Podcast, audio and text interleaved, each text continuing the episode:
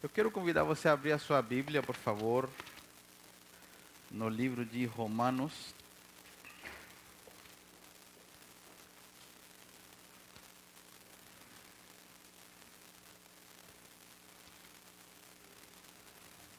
Romanos capítulo 8.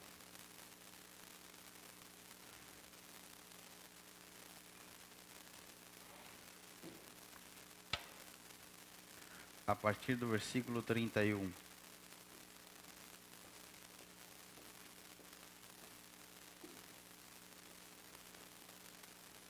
Romanos 8, a partir do versículo 31. Se você não tem Bíblia, não tem problema, nós é, vamos projetar aqui. Romanos 8, 31.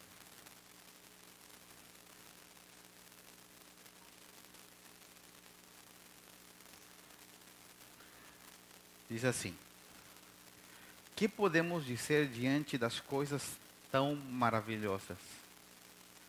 Se Deus é por nós, quem será contra nós?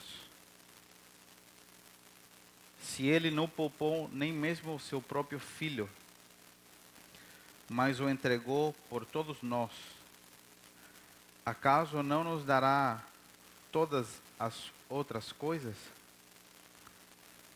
Quem se atreve a acusar os escolhidos de Deus? Ninguém, pois o próprio Deus nos declara justos diante dele. Quem nos condenará? Então, ninguém, pois Cristo Jesus morreu e ressuscitou, e está sentado no lugar de honra, à direita de Deus, intercedendo por nós. Ou quem nos separará do amor de Cristo? Serão aflições ou calamidades, perseguições ou fome, miséria, perigo ou ameaças de morte?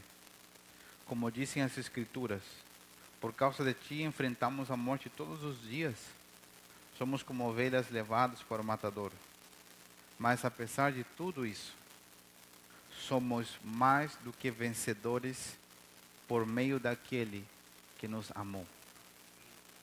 E estou convencido de que nem morte, nem vida, nem anjos, nem demônios, nem o que existe hoje, nem o que virá no futuro, nem poderes, nem altura, nem profundidade, nada em toda a criação jamais poderá nos separar do amor de Deus revelado em Cristo Jesus, o nosso Senhor. Vamos ler novamente o 38 e o 39. Eu estou convencido de que nem morte nem vida, nem anjos, nem demônios, nem o que existe hoje, nem o que virá no futuro, nem poderes, nem altura, nem profundidade, nada em toda a criação jamais poderá nos separar do amor de Deus revelado em Cristo Jesus, o nosso Senhor. Amém? E eu queria te convidar a fazer uma coisa comigo. Coloque a mão no seu coração por um momento e repita uma oração bem curta comigo. Diga assim: Senhor Jesus, eu abro meu coração, a minha mente, nesta manhã, para receber a tua palavra. Senhor, sacia a minha necessidade. Eu sei que o Senhor pode. Amém. Amém? Eu quis orar dessa forma com você porque todos nós, em alguma medida, temos alguma necessidade de Deus. Às vezes nós não reconhecemos que precisamos de Deus. Às vezes nós não sabemos que precisamos de Deus. Imaginamos que necessitamos de outras coisas, mas na verdade precisamos de Deus porque Ele é o nosso auxílio, Ele é a nossa ajuda em todas as coisas. Não tem absolutamente nada que possa fugir do controle daquilo que Deus pode fazer por nós. Deus tem uma capacidade total absoluta, infinita.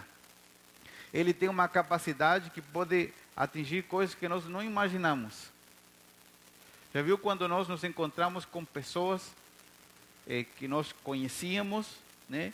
E de repente nós precisamos de um favor, né? Um favor em qualquer área e você conversando com outros amigos diz: "Ah, mas fulano, fulano pode fazer". Você diz: "Nossa, mas eu não tinha a menor ideia que essa pessoa podia me ajudar naquilo. Não sabia que ela trabalhava, que ela tinha algum conhecido".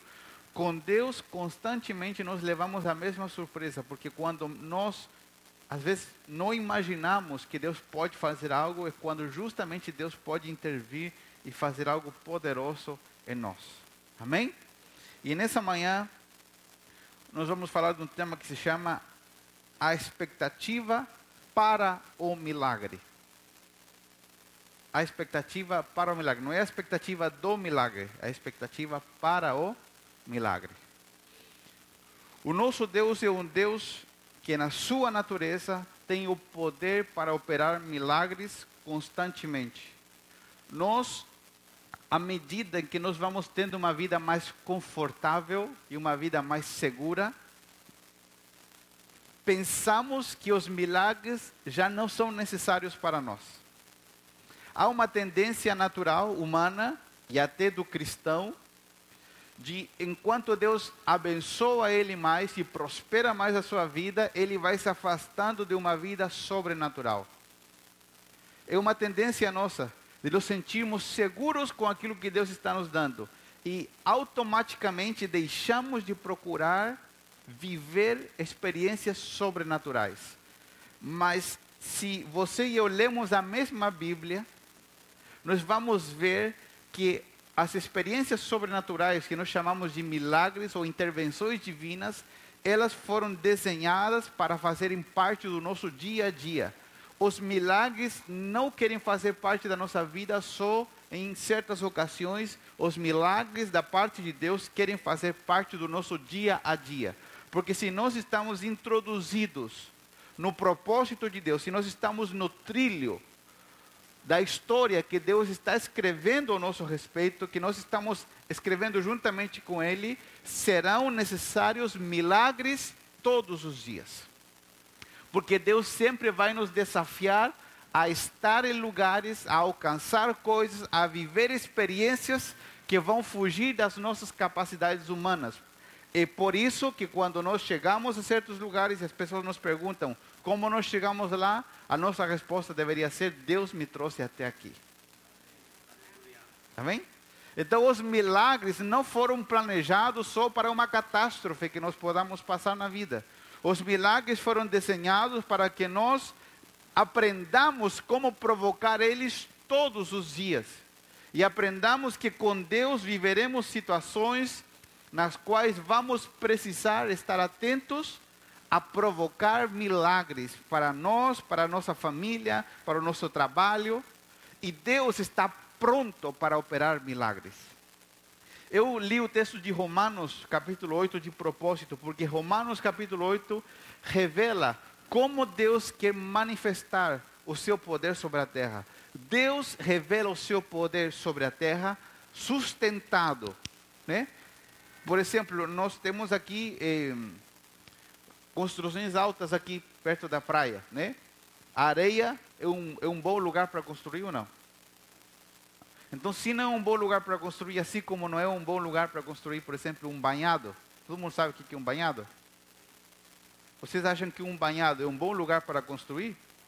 Não. Então, o que, que eu tenho que fazer se o lugar onde eu vou construir não é bom, é uma terra mole? eu tenho que estabelecer um bom fundamento, certo?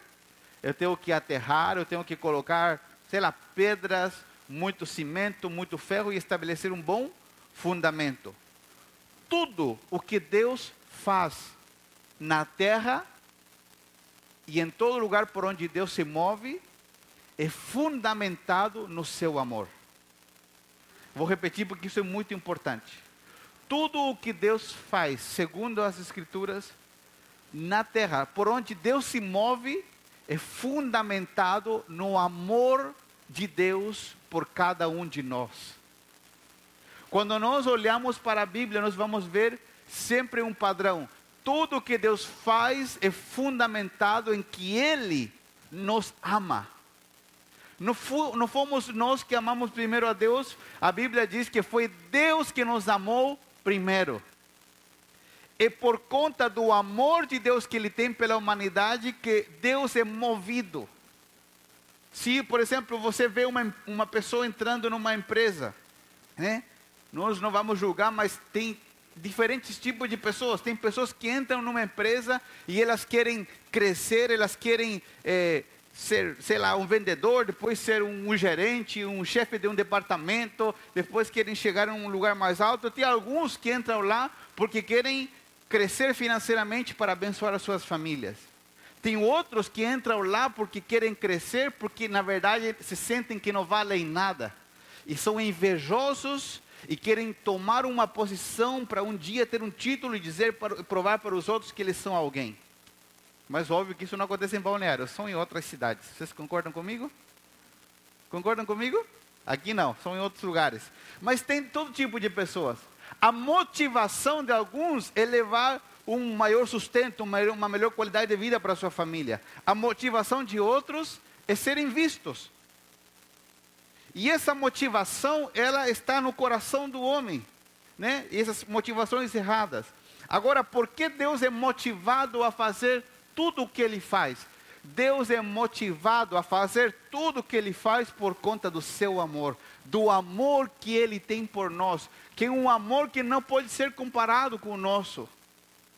Nosso amor é condicional, o amor de Deus é incondicional. O nosso amor é limitado, o amor de Deus é ilimitado. Tudo que Deus faz é sustentado em seu amor. É por isso que o apóstolo Paulo, que escreve o livro de Romanos, ele diz: o que, o que poderá nos separar do amor de Deus?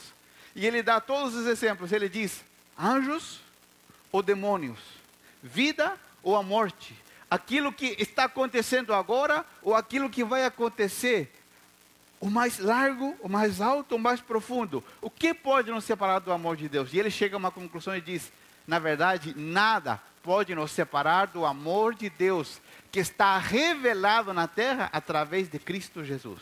Como Deus nos revela o seu amor, como Deus nos mostra o seu amor enviando o seu filho Jesus para dar a sua vida numa cruz, para nos reaproximar de Deus novamente. Amém? Como nós demonstramos o nosso amor pelos nossos filhos? Só com palavras ou de maneira prática? Quem tem filhos aí? De forma prática, certo? Como que os maridos demonstram seu amor pelas suas esposas? Adianta só falar te amo? Não. Como as esposas demonstram seu amor pelos seus esposos? Só servem palavras? Não. O amor nunca pode ser somente demonstrado através de palavras. Né? Às vezes, que muito fala e que menos faz. Não sempre. Às vezes. Porque nós precisamos sempre acompanhar as nossas palavras de ações. Deus nunca fala sem primeiro fazer. Deus manifesta o seu amor na terra através da revelação de Jesus Cristo. Deus mostra o seu amor aqui, enviando Jesus para ter morrido por nós, pessoas que não merecíamos. Amém? Quero começar esse assunto nessa manhã. Quero tentar edificar bem lento para que todos nós possamos entender bem e cheguemos a um bom final. A expectativa para um milagre. Já entendemos que Deus faz tudo baseado no seu amor. Todo movimento que Deus faz é baseado em que Ele tem um, um profundo desejo de que nós possamos experimentar o seu amor. É diferente você ver um perfume na televisão, que é lançamento. Quando gostam de perfume? As mulheres, todas as mulheres levantaram, não, nem todas levantaram a mão, né? É? Eu gosto de perfume, muito. É diferente você ver um perfume lançamento na TV, que você ir na loja, abrir, usar um teste, né, e passar a ver se se ele é compatível com com teu pH, né? né? Porque tem perfume que não fica legal e outro não fica legal, né? Já viram isso? Né? Então é diferente você ver ele a experimentar. Deus não quer que nós só possamos ouvir nem ver que Ele nos ama. Deus quer que nós possamos experimentar que Ele nos ama.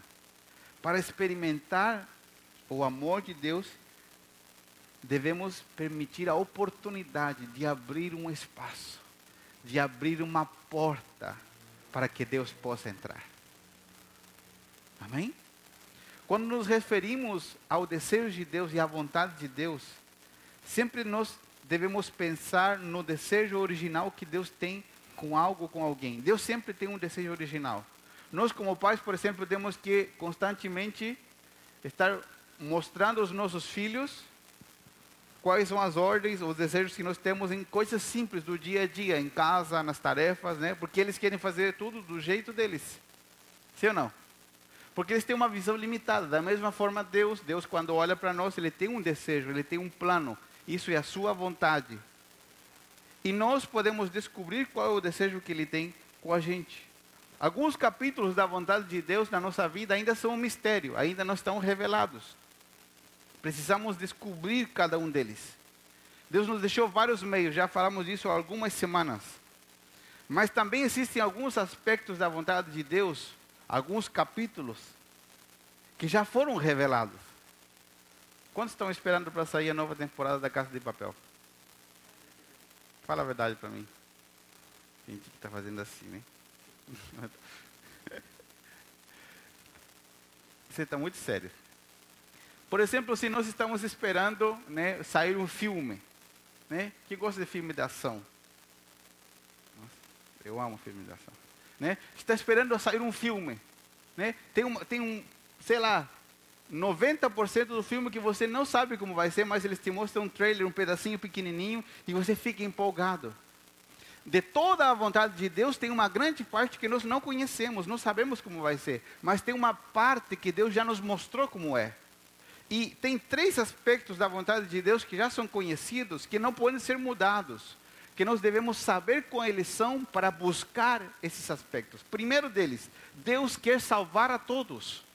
Por que salvar? Porque a Bíblia ensina que todo ser humano que nasce está perdido, está separado de Deus por conta do pecado.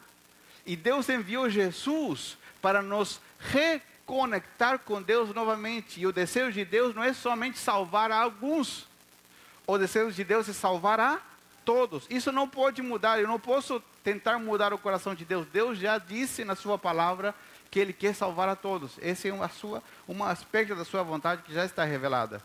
Segundo aspecto, Deus quer curar a todos.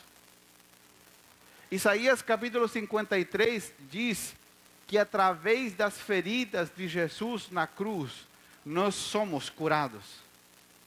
Jesus poderia ter ido diretamente para uma cruz, derramar o seu sangue por completo, naquela cruz, simplesmente para que nós tivéssemos nossos pecados perdoados. Mas a Bíblia diz que Jesus também, uma madrugada anterior, ele apanhou fisicamente, ele foi moído fisicamente, ele levou chibatadas nas suas costas, as suas barbas foram arrancadas, ele foi socado, ele sofreu no seu corpo físico. Isaías capítulo 53 diz que Jesus, ele sofreu as nossas dores físicas e emocionais, para que através do que ele fez, nós fôssemos curados. Amém? Por exemplo, se você tem uma dor, por que você vai no médico? Alguém que me ajude. Se você tem uma dor, por que você vai no médico? Para ser curado, certo? Tem gente que diz assim: Eu tenho uma enfermidade, mas eu acho que Deus não quer me curar, então não vai no médico. Não, não tem lógica. Então, há um, um desejo natural de ser curado. Só que se nós descobrimos o que a Bíblia diz, Isaías capítulo 53, versículo 5 diz que Jesus, através do seu sacrifício, ele já pagou o preço para a nossa cura física, emocional, mental. Em Cristo Jesus está a oportunidade de que nós experimentemos cura física e saúde física. Amém? Você não está muito convencido, não tem problema. Deus deseja libertar a todos. Como assim libertar a todos? Deus quer tirar todo mundo da cadeia? Não cadeias físicas. Existem prisões na alma, prisões interiores que são piores que prisões físicas. Tem gente, né, nós vamos comparar com o extremo positivo. Tem gente que tem tudo o que qualquer outro poderia sonhar. Tem um ótimo veículo, tem mais de um veículo na garagem, tem um ótimo apartamento, uma ótima casa, sei lá, mora num lugar dos sonhos para qualquer um, mas ela vive dentro de uma prisão. Ela vive liberdade física, mas interiormente está numa prisão. Por quê? Porque às vezes está amarrada, aprisionada pela dor, pela mágoa, pelo ressentimento. E a Bíblia diz que Jesus veio para libertar a todos. Eu quero que nós abramos nossa Bíblia em Lucas, capítulo 4, versículo 18. Quantos estão aprendendo algo nessa manhã? Lucas 4, 18. Eu vou ler a, a nova é, a Almeida Corrigida e Fiel. Se tiver aí, eu acho que tem, Cris.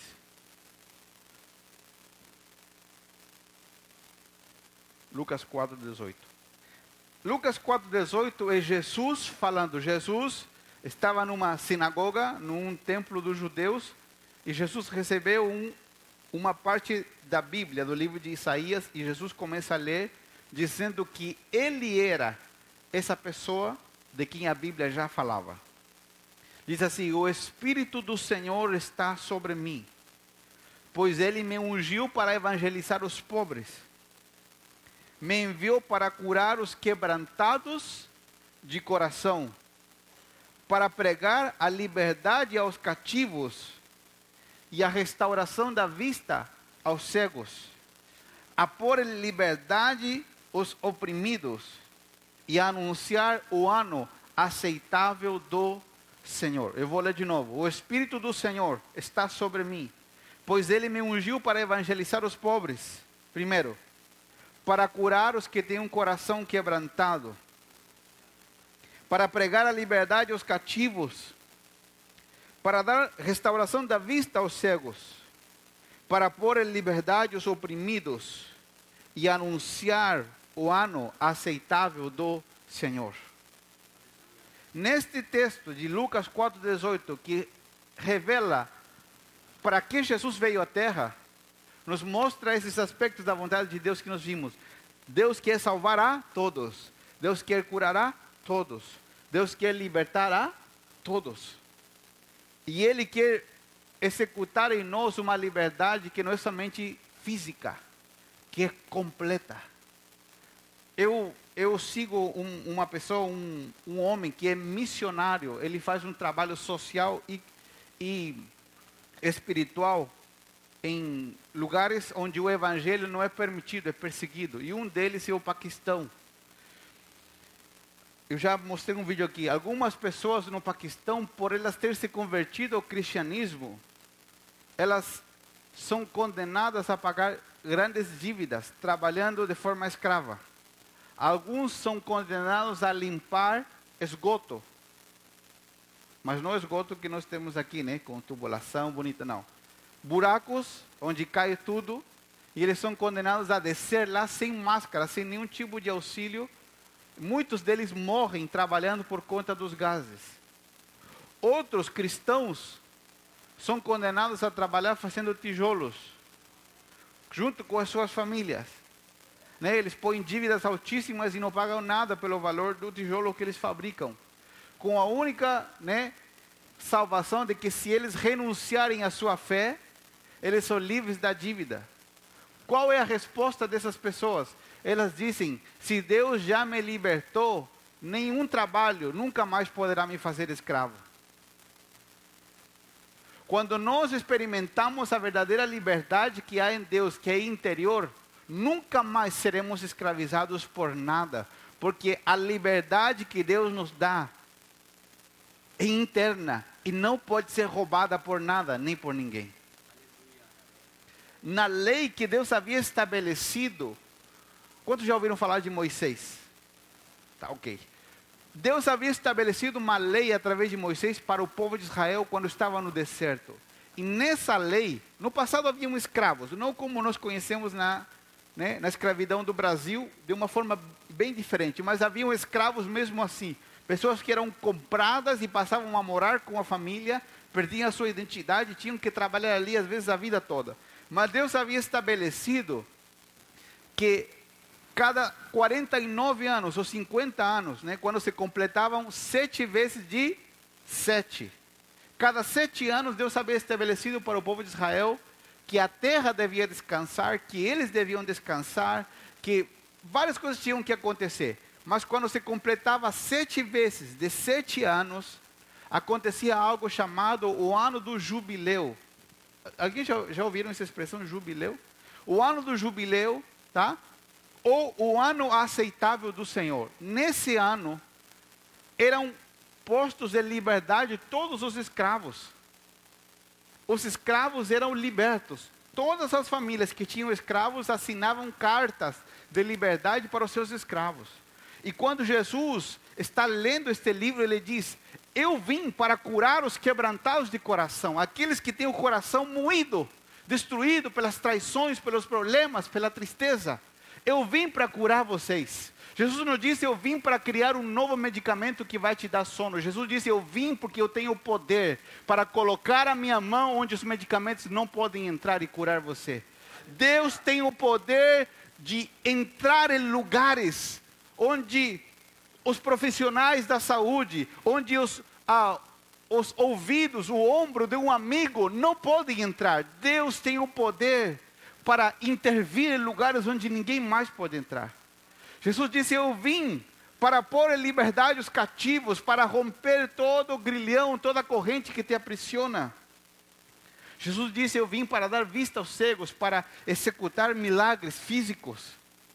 E ele diz: Eu vim para anunciar que através de mim todas as escravidões da tua vida vão ser aniquiladas, que a escravidão na tua vida vai acabar para sempre, porque em mim você terá liberdade total.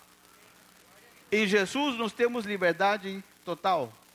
Qual é a nossa necessidade? Não importa qual ela for, hoje, foi ontem ou será amanhã. Em Jesus está a resposta para a nossa necessidade.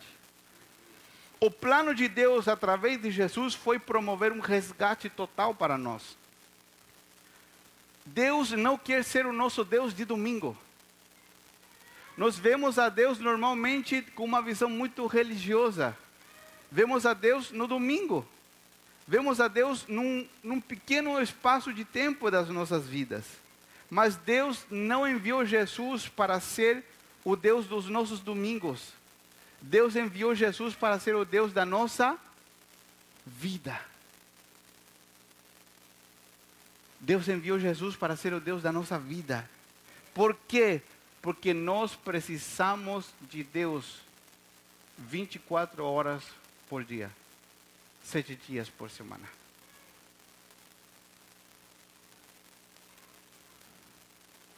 Deus quer transformar-se em tudo o que nós temos, ocupando cada cantinho da nossa existência. E Deus quer estar pronto para produzir milagres constantes em nossa vida. O que é um milagre? O milagre é uma intervenção de Deus no tempo. O milagre é Deus acelerando os tempos. Deus executando uma intervenção sobrenatural, mudando os decretos humanos de impossibilidade. Tudo que nós vemos como impossível, Deus pode fazer.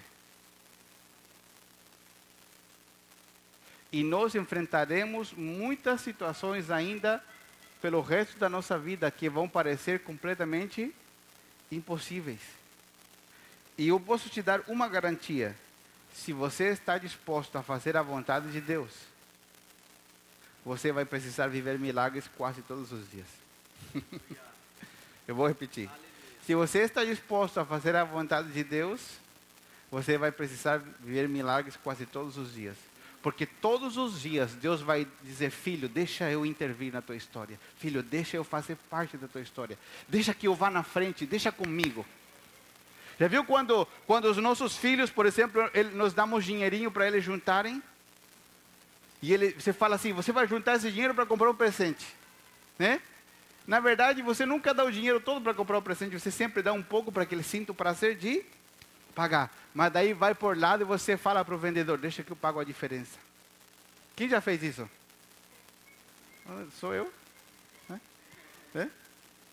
É, o Samuel está em aula, né? Mas outro dia, quantos viram que ah, o, eu publiquei que nós estávamos na pizzaria com Samuel, quando recém eu podia, eu estava de alta há poucos dias, né? Para quem não sabe, eu fiquei internado 12 dias com, fiquei bem grave com o Covid e Deus me trouxe de volta. Já fazem dois meses que eu estou de alta. Então, depois de um tempo, o médico me liberou para sair. E um amigo nos ligou em casa. Disse, pastor, é, eu quero te enviar um dinheiro, uma oferta, um presente. Mas esse presente não é para você. Esse presente é para o teu filho, Samuel. Falou, por quê? Porque Deus me disse que o Samuel quer ir no lugar e comemorar com vocês que você está de volta em casa. E o Samuel tinha falado com a gente, pai, quando o senhor puder sair, seria legal a gente ir numa pizzaria, em algum lugar, para comemorar que você está de volta em casa. Só que ninguém sabia. Era uma conversa da minha esposa, do Samuel e eu. E esse amigo ligou e falou: Essa oferta não é para ti, pastor, essa oferta é para o Samuel. Você vai entregar na mão dele e ele vai pagar a conta. Falou, ele tem que aprender agora a dar para outros, porque Deus vai prosperar muito ele. E ele tem que aprender que tudo que Deus vai dar para ele não é só para ele, mas também para cuidar de outros. E eu chamei o Samuel para ele ouvir. O dinheiro chegou. Né? Separamos o dízimo do Samuca. Né? Nós estamos ensinando ele. Só que daí quando nós fomos na pizzaria, né, eu entreguei o dinheiro na mão dele. E eu sabia que ia faltar um pouco. Mas daí, ele que pagou. E daí o garçom falou: Nossa, garota, você está pagando. E ele ficou, né? Hiper feliz. Mas ele não tinha a menor ideia que eu coloquei a diferença por fora. Deus quer ter esse prazer com você e comigo todos os dias. De que há situações onde vai ver uma parte nossa que nós temos que fazer, mas a parte sobrenatural, a parte que falta, a pior, a mais difícil, Deus quer colocar e Deus quer fazer sobre as nossas vidas. Amém? Todo milagre mostra que Deus nos ama profundamente Agora, como podemos nós aceder, como nós podemos acessar um milagre diário nas nossas vidas, ou um milagre extraordinário? Na Bíblia sempre vamos encontrar o mesmo padrão. Um padrão que se repete para quase todos os milagres que Jesus operou ou Deus fez. E esse padrão nós podemos denominar com uma frase chamada a lei da expectativa. Diga comigo, a lei da expectativa. O que faz um culto diferente do outro não é a qualidade musical de quem canta, de quem toca, ou é a qualidade de quem prega. O que faz um culto diferente é o nível de expectativa que nós temos de que Deus possa fazer algo. Vou repetir. O que faz a diferença num ambiente espiritual não é a qualidade de quem faz, mas o nível de expectativa de que Deus pode fazer algo. Sempre as pessoas falam assim, pastor, por que em lugares da África nós vemos tantos milagres, vemos tantas coisas acontecerem? Porque lá eles têm certeza que se não for Deus, não tem jeito. Aqui, nós ainda acreditamos que nós podemos fazer algo. Eu vou repetir. Eu sei que essa parte é a parte mais desagradável da mensagem. Porque lá eles têm certeza que eles não podem fazer nada. Aqui, como nós, Deus nos abençoou, Deus nos prosperou, nós achamos que nós podemos fazer algo. e nós não colocamos um alto nível de expectativa em Deus que Ele pode fazer. Deus não precisa nos tirar as coisas para que nós tenhamos expectativa. Nós podemos estar abençoados, prósperos, crescendo e mesmo assim ter um coração cheio de expectativa de que Deus pode operar milagres diariamente em nossas vidas. Nós vamos ver constantemente em toda a história bíblica que as pessoas que experimentaram o milagre da parte de Deus, elas estavam gerando um alto nível de expectativa de que Deus pudesse fazer algo sobrenatural. Nós estamos tão habituados a resolver as coisas com a nossa mão, com o recurso que Deus nos deu, que acabamos deixando de lado a Deus quando Deus quer intervir sobrenaturalmente em nossas histórias. Nós podemos lembrar de alguns milagres.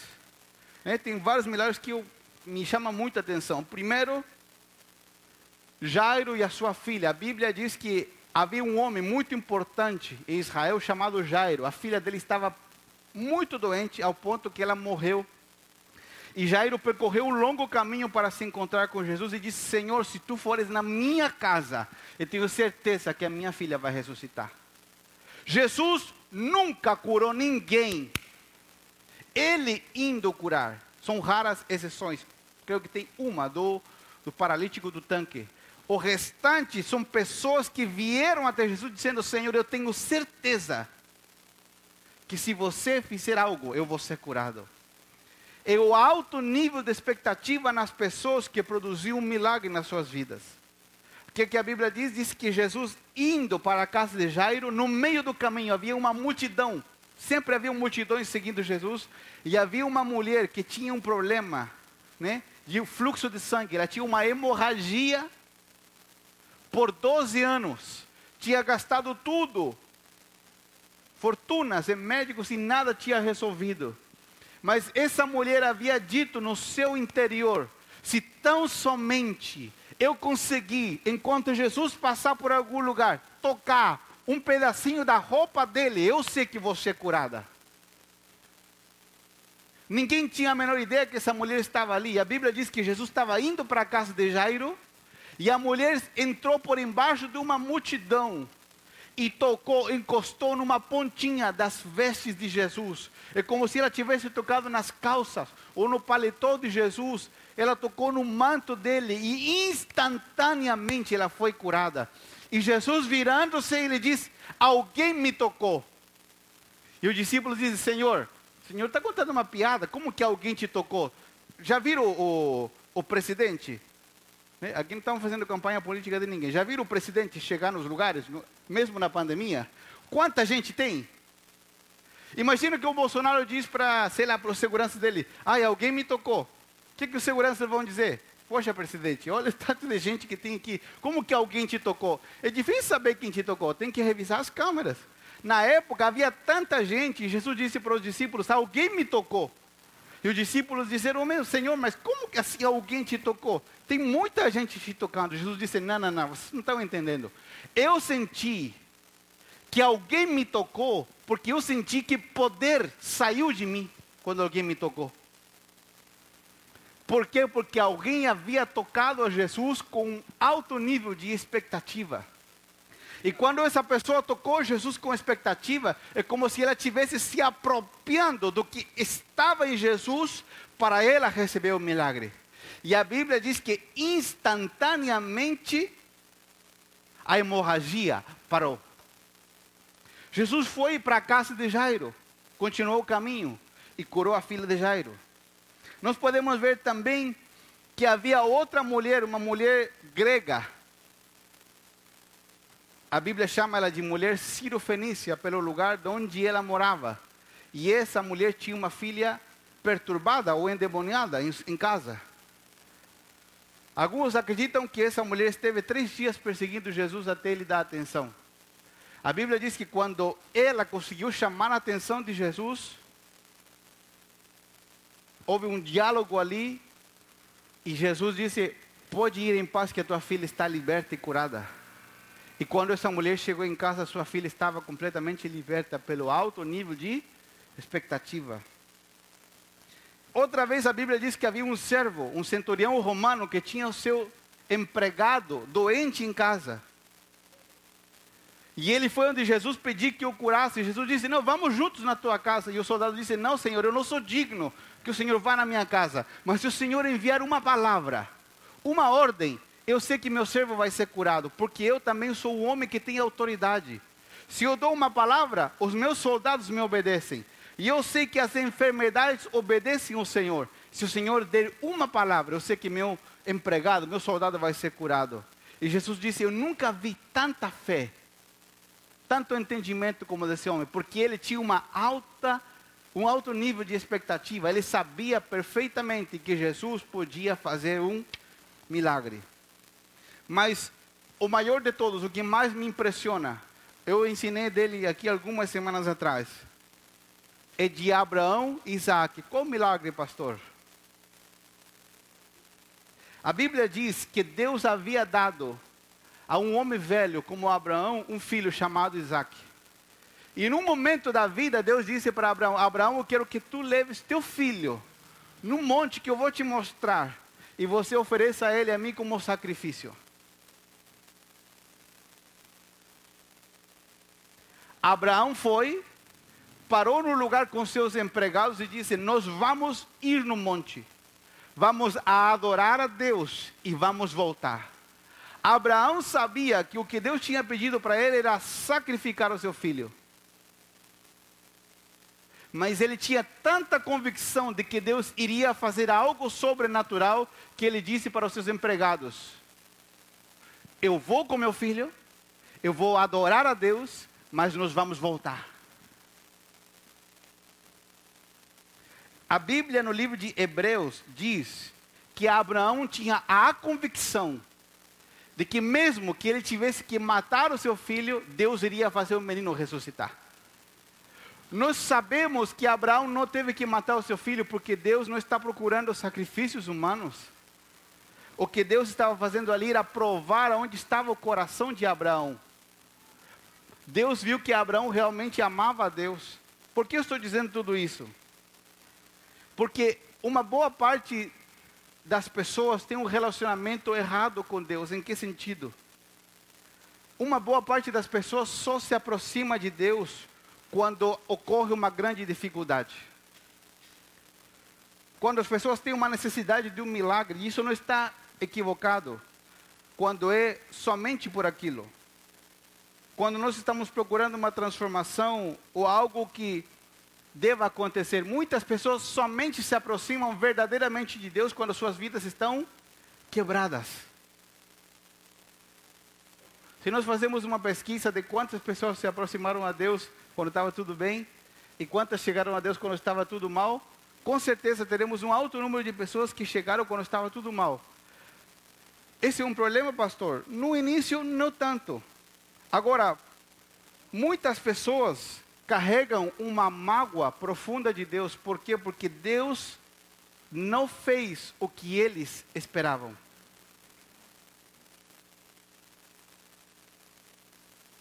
Às vezes, a parede, a trava,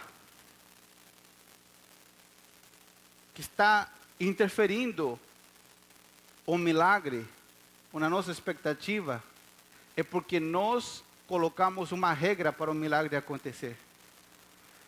Às vezes ainda guardamos mágoa porque Deus não fez tudo como nós esperávamos que Ele fizesse. Normalmente, todo relacionamento humano com Deus está condicionado a que Deus faça o que nós esperamos que Deus faça, na hora que queremos e da forma que queremos. Nós costumamos orar dando ordens a Deus, Senhor. O Senhor tem que fazer assim, tem que ser nessa hora e tem que ser dessa forma. Mas o relacionamento com Deus não funciona dessa maneira. Todas essas pessoas que eu te falei antes, essa mulher do fluxo de sangue, Jairo, Abraão, eles experimentaram um milagre porque eles tinham expectativa, mas porque eles haviam vencido a condição para que Deus se movesse eles haviam permitido que Deus fosse Deus. Eu vou repetir, porque isso é muito importante. nós devemos permitir que Deus seja Deus. Que acontece quando nós vamos num restaurante?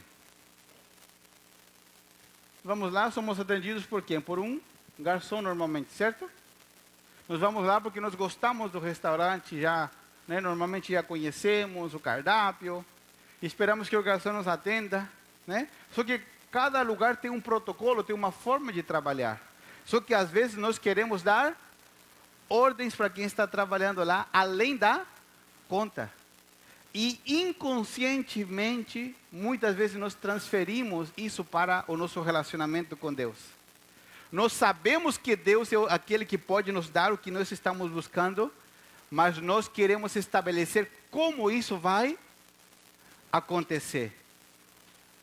E isso demonstra que nós ainda não estamos colocando um alto nível de expectativa em Deus para Ele fazer, nós estamos querendo condicionar. Quero te dizer uma coisa importante, porque nessa manhã Deus quer preparar você para experimentar milagres. Amém? Deus quer nos preparar para que experimentemos milagres. Com Deus, as coisas não funcionam dessa forma, nós condicionando a Deus. Com Deus as coisas funcionam ao contrário. Sabe por quê? Porque a Bíblia diz que Ele nos amou antes de nós fazermos qualquer coisa. Nós não podemos condicionar a Deus a tempo, espaço ou como as coisas vão acontecer. Nós devemos deixar sermos levados pelo rio. Está vendo o que está escrito aqui? O que diz aqui, nessa plaquinha? Fluir da vida. A Bíblia diz que a vida de Deus é como um rio. E Deus não quer que nós estejamos no rio de Deus com as águas, né? Até os joelhos, tornozelos ou até aqui, né, as coxas. Deus quer que nós mergulhemos, nos deixemos levar pelo rio de Deus. E para experimentar o milagre, devemos permitir que sejamos levados pelo rio de Deus, para que Deus tome as rédeas e nós possamos crer absolutamente e confiar que Deus vai fazer algo sobrenatural. Olha o que diz Romanos capítulo 5, versículo 8. Deus prova o seu grande amor ao enviar a Cristo para morrer por nós quando ainda éramos pecadores. Nós não fizemos nada dizendo, Deus, olha o que eu fiz, agora o Senhor tem que me amar. Nós fizemos tudo o contrário. A Bíblia diz que nós éramos pecadores, que nós não amávamos a Deus, mas Deus nos amou antes de nós fazermos qualquer coisa. Nós não estamos na posição de exigir a Deus alguma coisa, ao contrário, estamos na posição de acreditar que se Ele nos amou antes de nós fazermos qualquer coisa, Ele está disposto a operar um milagre aonde for, em qualquer área das nossas vidas. Por que estas pessoas receberam um milagre? Porque elas não condicionaram a sua confiança em Deus. Uau. Se Deus me ama ao ponto de dar o seu filho, por que eu preciso condicionar a minha confiança em Deus? Às vezes não experimentamos um milagre porque estamos condicionando a nossa confiança em Deus. Porque às vezes a necessidade se tornou mais importante que o próprio Deus. Por que Deus permitiu um milagre acontecer na vida de Abraão? Porque Deus era mais importante que o filho que Deus tinha dado a Abraão. Por que Deus permitiu acontecer um milagre na filha de Jairo? Porque Jairo viu que Deus era mais poderoso ou era maior que toda a doença que estava acontecendo sobre a sua filha. Por que esses milagres aconteceram? Porque Deus se tornou mais importante que a necessidade. Porque a necessidade deixou de ser o centro e Jesus passou a ser o centro. Todos os milagres que nós vemos nas Escrituras acontecem dessa forma. Quantos já perceberam que às vezes as coisas que nós estamos esperando que Deus faça acontecem quando esquecemos delas? Quantos já viram? Por que será que isso acontece? Porque é nesse instante a necessidade deixou de ocupar o lugar de Deus no teu coração. Deus quer que nós possamos confiar.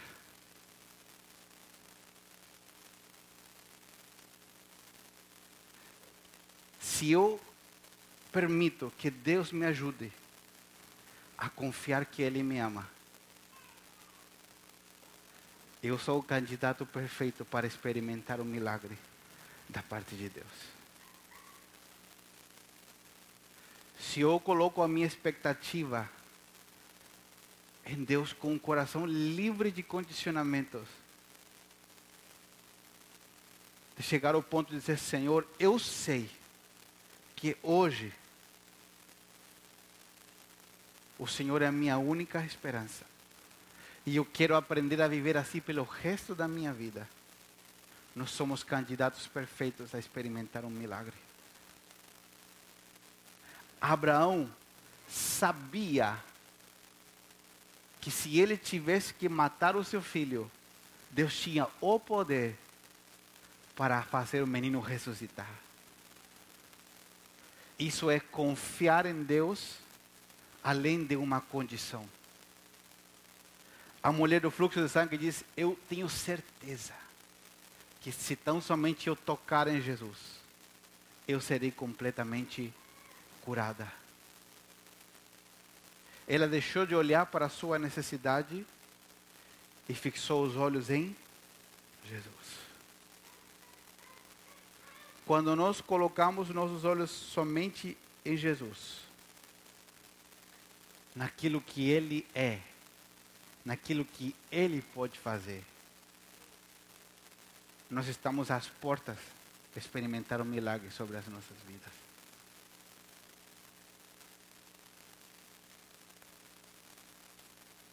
Por que, que nós batemos os carros muitas vezes?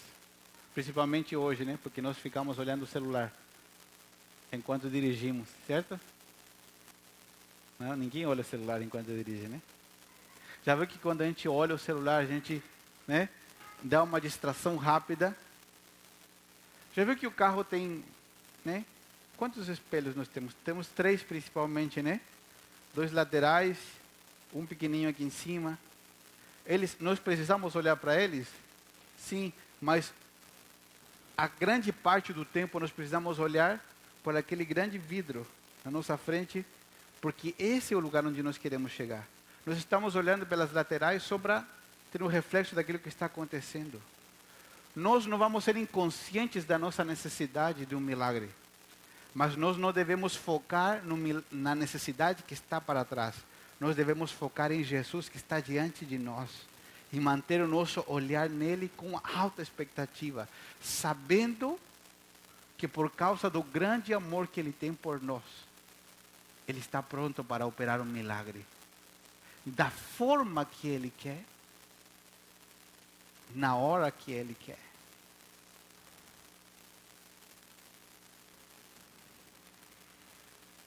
Aquela mulher que levava 12 anos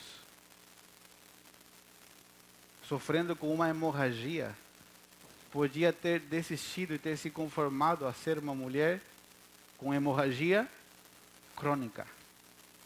Até onde aguentasse. Mas ela disse: Eu sei que se eu tocar em Jesus, Ele pode me curar. Há coisas que demoram um tempo para acontecer e nós não sabemos porquê. Mas quando nós fixamos nosso olhar em Jesus, sem importar quanto tempo isso demore, somos candidatos perfeitos para experimentar o milagre da parte de Deus. Não condicione a Deus o seu milagre. Creia com todo o seu coração, porque Deus é especialista em operar milagres. E nessa manhã, que Deus quer fazer? Deus quer que o nosso coração possa estar rendido a Ele. Que Deus se transforme na nossa única fonte de confiança. Que Deus realmente seja o centro e que esperemos nele o que ele pode fazer. Deus não quer fazer um milagre e que nós recebamos um milagre como um prato de comida num restaurante e saiamos. Não. Deus opera milagres para Ele nos revelar o seu amor contínuo sobre as nossas vidas. Deus quer operar milagres para que nós aprendamos depois do milagre a viver ainda mais intensamente com Deus. O milagre é um sinal que aponta ao amor de Deus sobre nós. E nessa manhã nós vamos orar. Primeiro, para que teu coração esteja pronto. E segundo, para que Deus comece a desatar milagres sobre a sua vida, sobre a tua saúde, sobre a tua família. Para que milagres aconteçam na tua alma. Para que milagres aconteçam em teu coração nessa manhã para que milagres sejam desatados a partir de hoje sobre a sua vida. Para que milagres aconteçam nas famílias.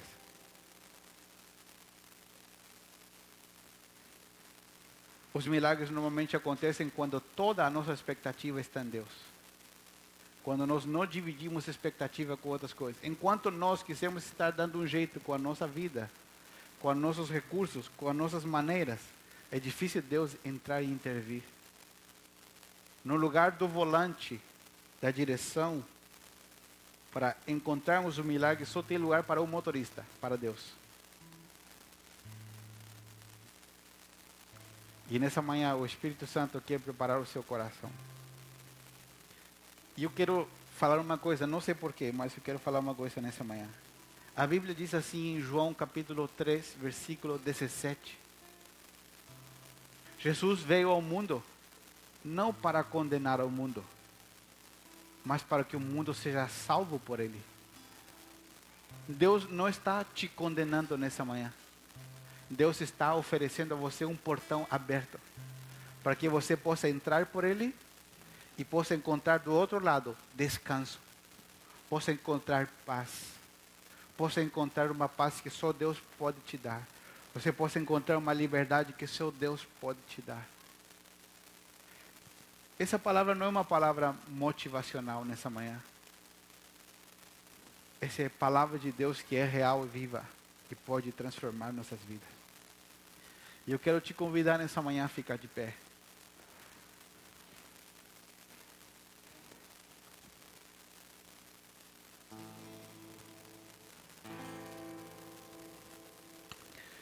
Eu queria orar junto com você. Eu queria orar por, por duas coisas principalmente importantes. E o primeiro é pelo milagre da salvação. A Bíblia diz que todos nós já estamos separados de Deus desde o nosso nascimento. Mas a Bíblia diz que Deus solucionou esse problema enviando Jesus para pagar a dívida que havia, a dívida que nós carregávamos. Jesus já pagou por ela. A Bíblia diz que se nós nos arrependemos, nós cremos em Jesus, nós tomamos posse dessa dívida quitada e nós temos acesso à vida eterna. Esse é o primeiro grande milagre que Deus quer operar sobre ti nessa manhã. Eu queria te pedir um favor, se todos pudessem fechar os seus olhos por um momento.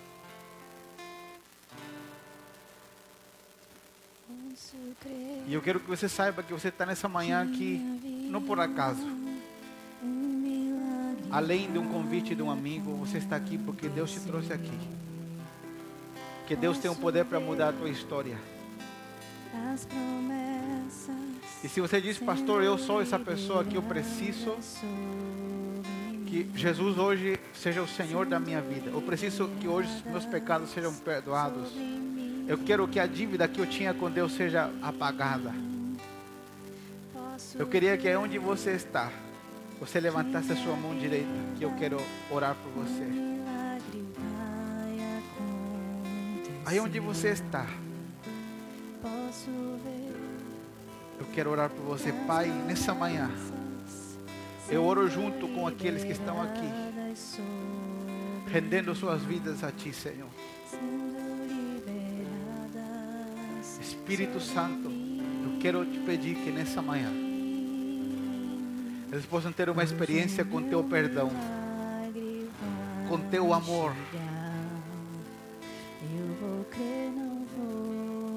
A Bíblia diz. Que em Ti temos a oportunidade de nascer de novo, de nascer de Deus. Eu quero pedir que nessa manhã a Tua presença, Senhor, venha sobre cada um. E aquilo que eles estão fazendo, crendo no Senhor Jesus, com seu coração a levantar a mão nessa manhã. Essa palavra possa, Senhor, ser gravada com fogo em seus corações. Porque todo aquele que crê será salvo. Em nome de Jesus. E agora eu queria que se você tem alguém da sua família aqui, você pudesse dar a- as mãos. E se você não tem ninguém da sua família física, nós somos uma família espiritual, uma família no espírito. E vamos, se você está sozinho, né, com família de sangue, nós vamos tentar nos juntar um pouquinho mais perto, né? Você pode dar a mão aí dos irmãos que estão do seu lado. Se você está com a sua família física, nós vamos orar para que Deus desate milagres. A partir de hoje, sobre a saúde, porque nós entendemos pela palavra que o desejo de Deus é curar. Para que Deus desate milagres, rompendo as correntes, porque nós entendemos pela palavra que o desejo de Deus é libertar. Amado Jesus, nessa manhã tomamos autoridade em Teu nome contra toda enfermidade, seja lá qual for o nome que ela tem, e sobre aqueles que estão presentes aqui e sobre as suas famílias. Damos uma ordem que toda enfermidade desapareça agora dos seus corpos. No nome de Jesus, da cabeça à planta dos pés, declaramos uma intervenção sobrenatural sobre cada pessoa aqui, sobre cada família, sobre os seus familiares que ficaram em casa. Se eles estão clamando por alguém, oramos, Senhor, e repreendemos toda enfermidade, onde quer que ela esteja alojada nesse momento. Declaramos em nome de Jesus que o teu poder comece a curar, a restaurar, a trazer vida, a vida de Deus. Oramos, Senhor, por aqueles que estão enfermos em seu coração, por aqueles que estão enfermos nas suas emoções, por aqueles que estão aprisionados pela mágoa, pela dor, pelo ressentimento. Oramos, Senhor, para que haja cura. Oramos para que toda corrente que os aprisiona se rompa pelo poder do nome de Jesus. Pai, oramos nessa manhã para que a tua paz sobrenatural, a paz que excede todo entendimento, venha sobre cada um que está nesse lugar. No nome de Jesus de Nazaré, declaramos, Senhor, o teu poder fluindo sobre nós nesse lugar. Pai, oramos por milagres, por portas sobrenaturais sendo abertas, por milagres nas empresas, milagres nas finanças sobre cada família. Oramos, Senhor, para que tua mão traga uma intervenção divina. Ainda no restante desse mês, possamos ver a tua glória, Senhor. Espírito Santo, gera em nós um alto nível de expectativa para que possamos tomar de Ti, Senhor, milagres para as nossas vidas diariamente. Que nós façamos de Ti o nosso companheiro de vida Que não te busquemos só quando as coisas ficam difíceis, mas que aprendamos, Senhor, a desfrutar, a confiar em Ti diariamente para tudo aquilo que o Senhor tem para fazer e quer fazer sobre cada um de nós. Em nome de Jesus. Se você crê nessa palavra, diga: Eu recebo. Amém? Creia. Porque a partir de hoje, Deus vai começar a operar milagres sobre a sua casa, sobre seu corpo, sobre a sua mente. E nós ainda vamos testemunhar as obras poderosas de Deus sobre a nossa vida. Amém? Glória a Deus. Pode tomar o seu lugar. Amém? Se quiser aplaudir a Jesus.